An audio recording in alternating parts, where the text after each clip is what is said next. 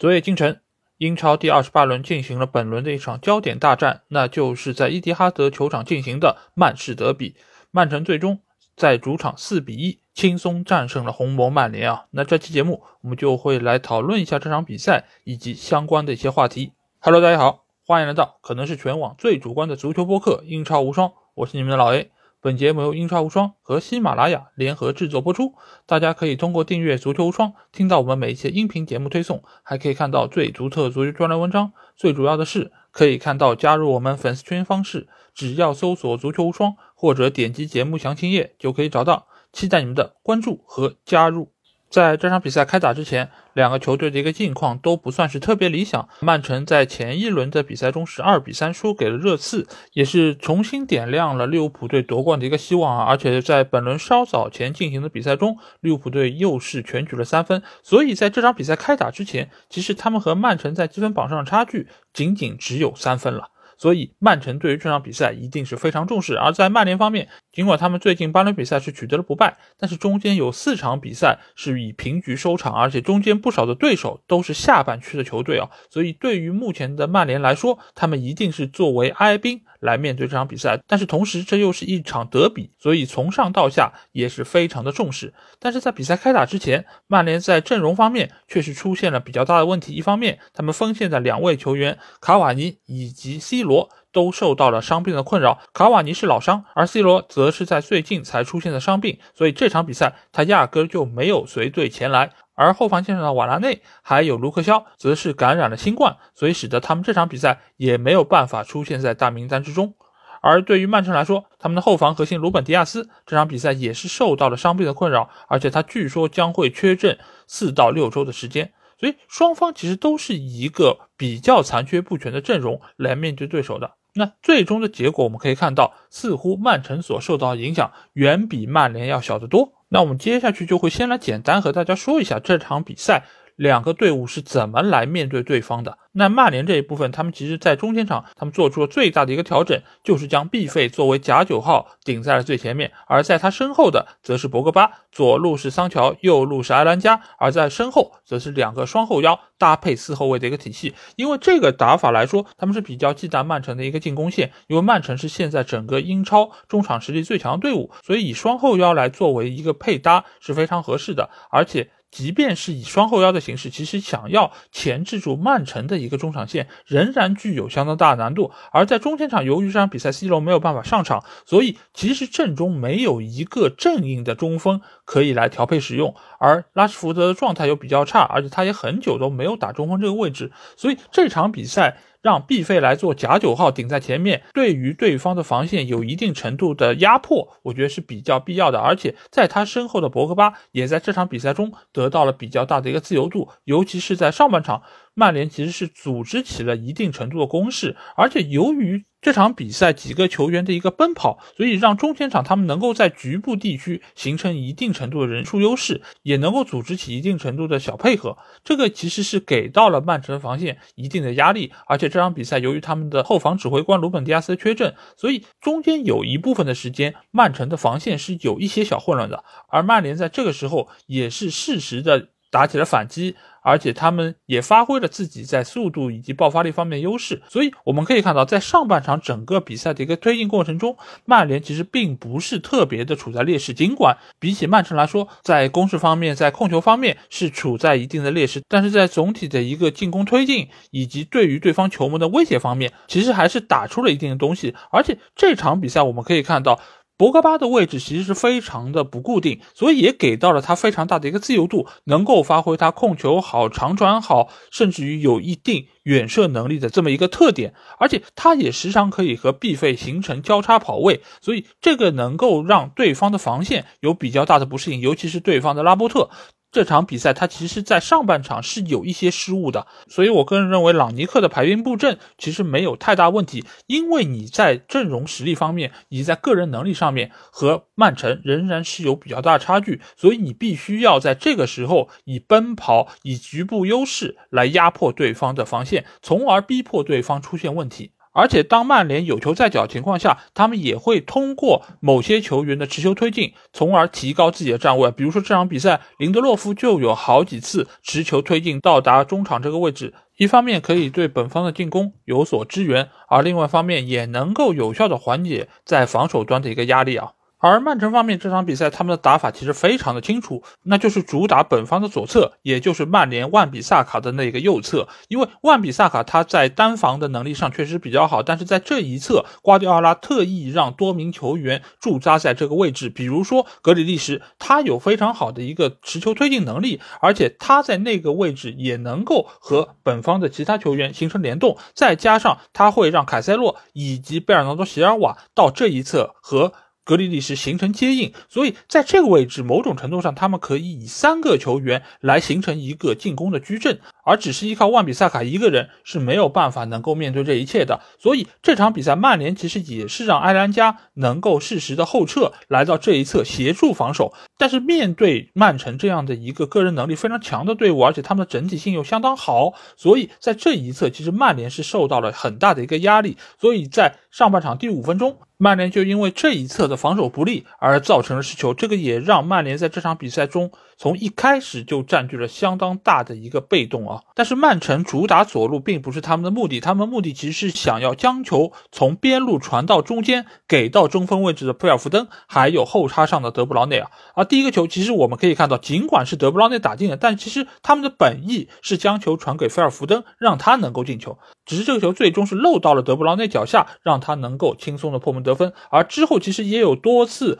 包括德赫亚几次神扑，都是来自于菲尔福登射门。而这个套路也完全都是从左路将球传进来，从而让他抢点。曼城所打进的第二个进球，其实也是以这样的一个套路过来的。他们是在就地形成反抢之后，将球给到了菲尔福登，而福登这个时候用一个非常写意的挑球晃过了林德洛夫，从而形成射门。而这个球经过了德赫亚的神扑之后，造成了曼联在禁区内的防守混乱，最终让德布劳内将球打进。从而确立了一个盛世啊！那这个球，我觉得是这场比赛曼联最终输球最为关键的一个。有些朋友会说，是马克雷斯打进人的第三个进球是决定了这场比赛曼联的一个败局。但是我觉得这个球其实才是最让曼联泄气的，因为在这个失球产生之前，曼联队在整个场面上其实是处在一个上升的阶段，而就是这个球遏制了他们上升的一个势头，而且是从心理上打击到了曼联。因为我们可以看到，这个球其实是失的非常不应该，因为德赫亚已经做出了如此精彩的一个扑救，而且球已经是到了曼联球员的脚下，只是特莱斯急于。将球要解围，但却不慎将球捅给了德布劳内，而造成了最终的失球。因为有些失球我们知道，比如说像那些世界波，那这种球是属于神来之笔。那被进球的这一方，他们会觉得啊，你这个球打的实在太漂亮，我的防守其实没有出现问题，所以失球对于他们的心理压力也不会有那么大。但是这个丢的第二个球，其实对于几个后卫球员的心理都造成了极大影响。比如说马奎尔，比如说特莱斯，包括德赫亚，其实这个球他也是非常郁闷。为什么郁闷？我已经做到了我能做的所有，但是最终这个球还是失了。那整个球队从上到下其实都会被笼罩在这样的一个阴影之中，这个也是造成了他们在下半场如此拉垮表现其中一个非常重要的原因。而瓜迪奥拉更加厉害的一点是。他在整场比赛中都是将左路作为他的一个主打方向，而且我们也可以看到一个数据，就是在上半场，曼城在左路发动攻势，占据了他们所有攻势的百分之六十六，中路是百分之十九，右路只有百分之十五。但是即使真正能够发挥威力，或者说他的后手。就是中路以及右路，所以我们可以发现，当曼联将自己的防线慢慢的往左路倾斜的时候，这个时候就给到了马克雷斯更多射门得分机会，从而也就诞生了他的第一个球。这个一切都是在瓜迪奥拉的掌控之中，因为他也知道自己球员的能力以及整个球队的一个整体性是远在曼联之上的，所以这个时候曼联一定会在下半场体能不足情况下。让更多的兵力倾斜到左侧来防守格里利什，而这个时候右侧的空当一定会被进一步放大，而马赫雷斯在这个时候他就能够起到他射门准确度高这样的一个特点，所以下半场那两个进球也是来的顺理成章，尤其是他打进的第一个进球，那真的是相当的漂亮，也体现出了他和丁丁德布劳那两个人之间非常默契的一个配合，两个人都拥有极为出色的脚法。最终促成了这样一个世界波的诞生。那一定会有朋友问啊，这场比赛曼联最终是输了这么惨，而且在下半场没有任何的射门，那到底他们是出了什么问题？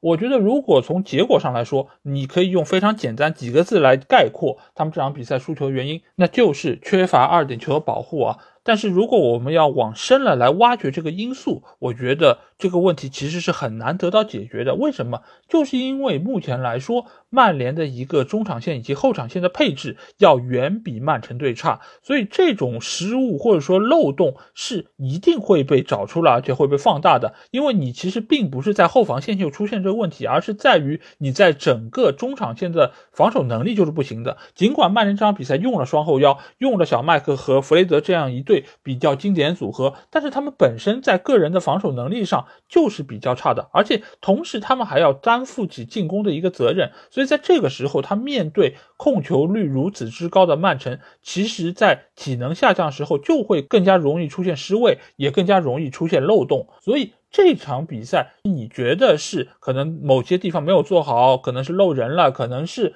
啊，防守的动作出现了失误，比如说特莱斯那个球没有解围的很干脆。但是其实你不在这个地方失球，也会在其他方面失球。你们也可以看到德赫亚在这场比赛中奉献了多少次扑救，他奉献了多少次神级扑救，才使得曼联只失了四个球。我们看一下数据统计，曼城这场比赛一共有二十四脚射门，而且中间有十脚是打中了门框范围，这些数据都是翻了曼联差不多四五倍的这么一个程度。所以可以看出，曼城现在在实力方面是碾压曼联的，但一定会有曼联球迷或者其他的球迷不服啊。他说：“哎，你看博格巴实力也很强，毕费实力也很强，为什么你说曼城的实力是碾压曼联？因为足球不是一个人的运动。瓜迪奥拉现在所打造的这个曼城的体系，让每个球员的能力能够实现一加一大于二的这么一个程度，所以。”曼联即便有些球员的个人能力是不错的，但是你放在曼联的体系中，他很难能够完全的发挥出来。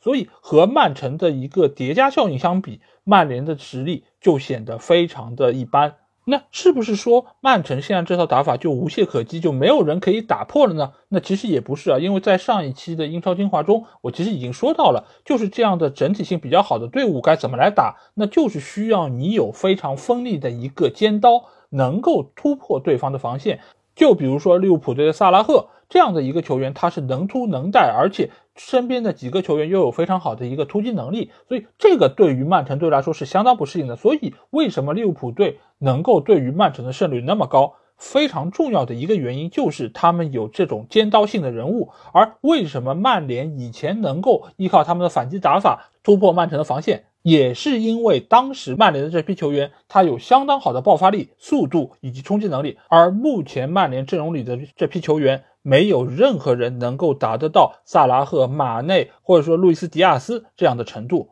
哎，那有些朋友会说，以前你看拉什福德、林加德打得多好啊，他们能够不断的在曼城身上进球，是不是说，哎，朗尼克的执教能力不如所下？我觉得这个时候要推荐他们去看一个。中国传统的故事啊，那就是刻舟求剑，船还是一样的船，但是船下的这把剑早就已经不在船下了。所以你可以看到林加德上场，你可以看到拉什福德上场之后的表现，可以说和几年之前真的是有云泥之别。你觉得这个是体系的问题吗？你觉得是打法问题吗？这场比赛朗尼克其实也是想要通过反击来冲击对方防线的，但是你看看现在的拉什福德，你看看现在的林皇。他们的冲击力、他们的拼抢程度、他们的投入程度完全已经不一样了。你如果说是因为索夏的存在才让他们愿意三军用命，那我觉得可能索夏还是有一点点作用。但是如果说从战术打法上面以及对于球员的使用方面，我觉得索夏没有任何的贡献。那肯定又会有人说，这场比赛朗尼克这么早就把博格巴还有伊兰加换下，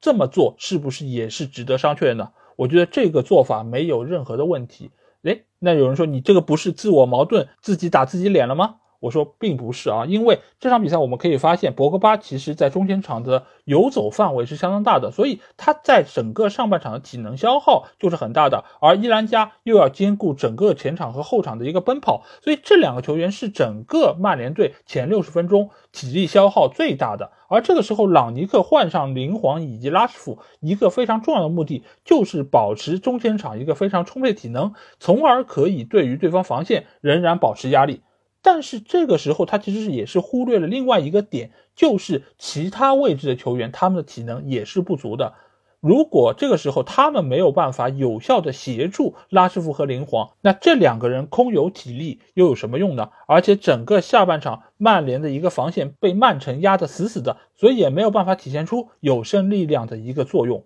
所以我并不觉得换下博格巴和伊兰加有什么错，这个只是朗尼克在排兵布阵方面的一个考量，因为。博格巴如果还在场上，他一定会出现体能的一个断崖式下降。到那个时候，他的防守动作也会出现很大的问题，从而给到曼联相当大的一个负担，同时还有可能增加他受伤的一个风险啊。所以，我觉得这个时候把博格巴换下是非常正确的。而且伊兰加，我觉得在这场比赛中的表现也已经是非常的不错了。那 C 罗的缺阵对于曼联是否有影响呢？我觉得其实影响还蛮大，真的蛮大的，因为他的缺阵使得曼联的中前场充满了活力啊！真的，如果不是他的缺阵，整个上半场不会有那么多机会，也不会有那个进球，而且也不会对于曼城的防线最起码构成一点点的威胁。因为 C 罗如果在场上，我很难想象他可以对于对方有这么强的一个压迫，而且也很难能够实质性的对对方的球门造成威胁，而且也能够让对方的防守队员防守起来更加的轻松啊。因为所有人都知道球一定会传到 C 罗这边，所以。拉波特就直接贴着 C 罗就好了。那 C 罗现在爆发力，他的一个启动速度根本没有办法可能甩开比他年轻那么多的后方球员。所以他在场上只能是来回的空跑，消耗体能，从而不断的摊手。所以我觉得他的缺阵，或者说他不是以首发的身份出现在场上，对于曼联来说是一件好事情。所以这个影响还是比较巨大的。而这场比赛表现最好的球员，无疑就是鸭爸爸德赫亚。如果不是他的存在，我觉得这场比赛是六个球，是七个球都完全有可能。但是这个对于曼联来说，真的是一个极大的尴尬，就是每一次。德赫亚有超神发挥，就意味着曼联的防线、曼联的体系出现了极大的问题。这场比赛，马奎尔不可谓不努力，而且他在很多时候其实已经是做到了自己能做最好，包括他非常努力的贴住了菲尔福登，让他尽量少的获得射门的机会。因为我们知道马奎尔身材这么的魁梧，他要来盯防菲尔福登，其实是非常吃亏的。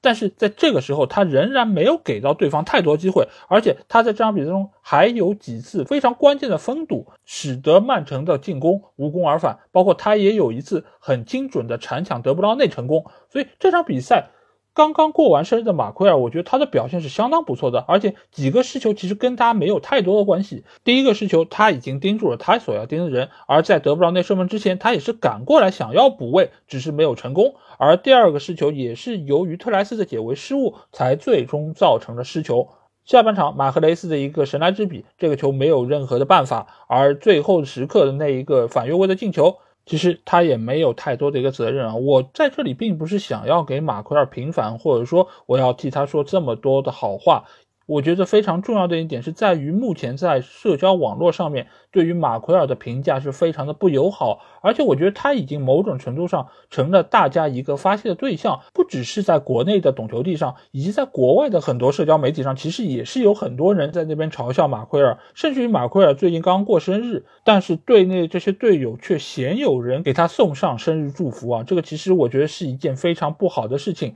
而且队内的一个团结性。也由此可见一斑啊。所以目前来说，曼联所存在的问题非常的大，而且这场比赛失利之后，也使得他们的争四形势也只剩下了理论上的可能啊。因为阿森纳队已经在积分榜上超越了曼联，来到了第四，而且他们还少赛了三场比赛啊。所以对于目前的曼联来说，我觉得他们进入前四的可能性已经是变得微乎其微啊。我对于这个赛季英超前四的一个预测，除了那三强曼城、利物浦和切尔西之外，我觉得最有可能进入前四的队伍就是阿森纳队，因为今年他们没有任何欧洲的比赛。所以使得他们能够单线作战，在体能储备以及球员受伤方面都能够有比较大的一个优势，而其余两个竞争对手曼联和热刺，我觉得他们都有各自的问题。热刺，而且他们接下去的补赛的任务也比较重，球员的一个体能压力也会相对来说比较大。所以我更看好的是热刺和曼联拿到第五和第六的位置。大家可能会比较奇怪，这场比赛大败给曼城之后，我为什么情绪没有像前几次节目那么激动啊？因为一来我对于这场比赛结果其实早就已经有心理的预期，而曼城的实力是远强于曼联的，所以这个结果并没有让我有特别出乎意料的地方。而且另外一方面，现在的曼联从技战术打法以及他们球员的一个积极程度上面，我都不觉得他们有任何的可能性可以战胜曼城啊。尽管这是一场所谓的德比，是一场不容有失的比赛，但是。曼联这些球员，他们现在好像已经未战先怯啊。其实这个观点，罗伊基恩也是有表达过。他说，现在这批球员有一半以上都不配穿上曼联的球衣，而且他应该被扫地出门。但是我觉得现在这个体系，这样这个问题。你如果只是怪罪在球员的身上，我觉得是相当不公平的，因为这是俱乐部很长一段时间以来的顽疾造成了这么一个结果输出。如果你只是把这个锅扣在球员的头上，我觉得那你真的是把这个问题给看浅了。而且这个问题为什么这么多年没有得到有效解决，也就是说明这并不是换一个教练、换一个球员、换一套打法就能改变的一个事情。所以对于现在的曼联，我已经是变得越来越佛系了。我也是受够了，不断在社交媒体上看到球迷之间的撕逼，看到球员之间你来我往的这个爆料，那个不和，真的我已经很累了。更何况这场比赛还是要通过倒链来看，这个真的是让我觉得非常非常的恶心。这么差的画质，这么差的解说，这么差的观赛体验，当然最让我恶心的是发生这一切的原因。好吧，那这期节目基本上就是这样。如果你听了我这期节目，有什么话想对我说，可以在我们评论区留言。如果想要和我直接交流，也可以来加我们的群，只要在微信里面搜索“足球无双”就可以找到。期待你们的关注和加入。那这期节目就到这儿，我们下一期的英超无双节目再见吧，大家拜拜。